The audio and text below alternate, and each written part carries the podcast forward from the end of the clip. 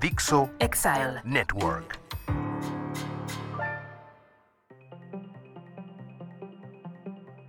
Cinco costos ocultos de operar en la nube.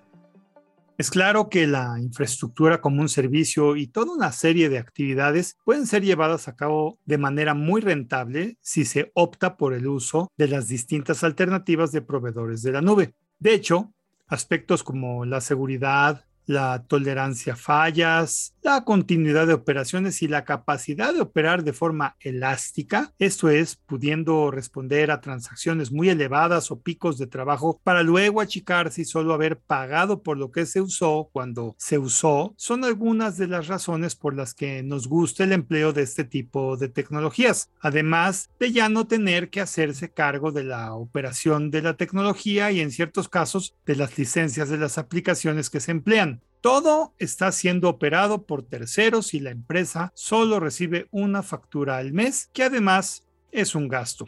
Sin embargo, debemos tener claro que hay ciertos costos no muy palpables que son parte de estar en la nube. Y si no les ponemos atención, podrán causarnos grandes desilusiones por pensar que, entre comillas, todo estaba incluido. Y pues no, no todo está incluido o no pensaste lo suficientemente bien para pensar lo que estabas haciendo. Aquí mis cinco puntos clave dentro de los principales errores de no considerar costos ocultos en la operación en la nube. 1. Costos de rediseño de procesos. Muchos esperan que por pasar su operación a la nube sus ineficiencias operativas desaparecen por arte de magia y no, esas ineficiencias solo se transportaron a otro lugar. Y peor aún, si no se tenían claras estas ineficiencias, ahora pueden costarnos más por el impacto de sobretrabajo que emplean, como exceso de tiempos de procesador, manejo inadecuado de la memoria o simplemente consumir recursos más allá de lo necesario. Lo ideal en este aspecto es corregir las ineficiencias antes de pasar todo a la nube.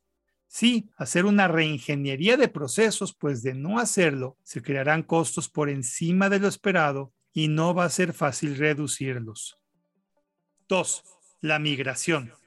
Este proceso demanda de gente con habilidades especiales, tecnología que va a facilitar el cambio y procesos especiales que, si no se consideran, pueden rápidamente convertirse en una pesadilla en la que la información no es consistente y las aplicaciones no responden como esperamos. Por si fuera poco, no es prudente pensar en pasar todo a la nube.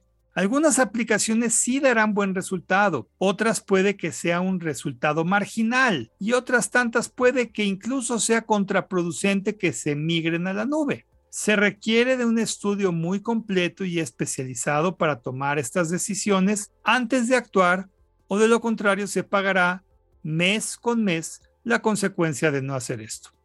3.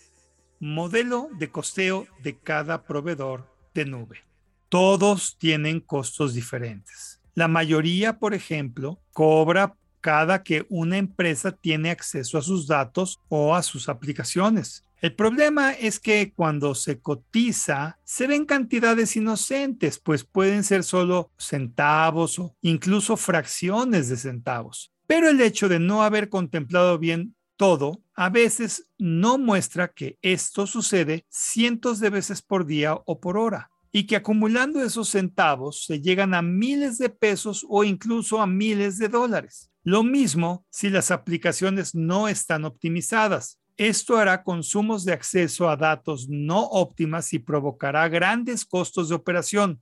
Para evitar lo anterior, se debe de tener personal muy bien entrenado en anticipar estas situaciones y además tener las herramientas de monitoreo que detecten peligros de costeo por utilización y que actúen en consecuencia de forma automatizada a manera de alertamiento y que incluso suspendan algo cuando excede de ciertas cantidades.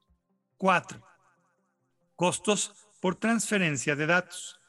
¿Sabes? Siempre que se sube o bajan datos de la nube se incurre en un costo por unidad de datos desplazados. Esto normalmente se subestima simplemente ni siquiera se considera y con esto llegan cantidades impresionantes por pagar lamentablemente sin poder dar marcha atrás por ser contabilizadas mensualmente. Esto es como dejar la llave de agua abierta sin verlo al inicio del mes para pagar una fortuna al final de dicho mes. Se debe estudiar la dinámica o tráfico de datos que se obvia cuando se tienen recursos propios, pues en la nube esto es lo que todos los proveedores cobran. 5. El costo de la ignorancia. Mira, todos los puntos anteriores son el resultado de la ignorancia de las personas que han decidido migrar a la nube. Hacer esto no es un tema trivial y en mi opinión la capacitación y consultoría previa a irse a la nube son fundamentales. Por igual, la modelación de la operación antes de iniciarla, viendo dónde se disparan los costos y en especial si se puede hacer algo para evitarlo. Como conclusión, debo insistir que la nube es una de las aportaciones más valiosas para operar que se han creado para los ambientes empresariales. Sin embargo, cualquier persona en la posición directiva debe de involucrarse, en especial los que ven temas financieros, pues al final del día la tecnología sí va a funcionar, pero la pregunta que debe de hacerse siempre es, ¿a qué costo? Soy Moisés Polishuk y agradezco que me hayas escuchado. Hasta la próxima.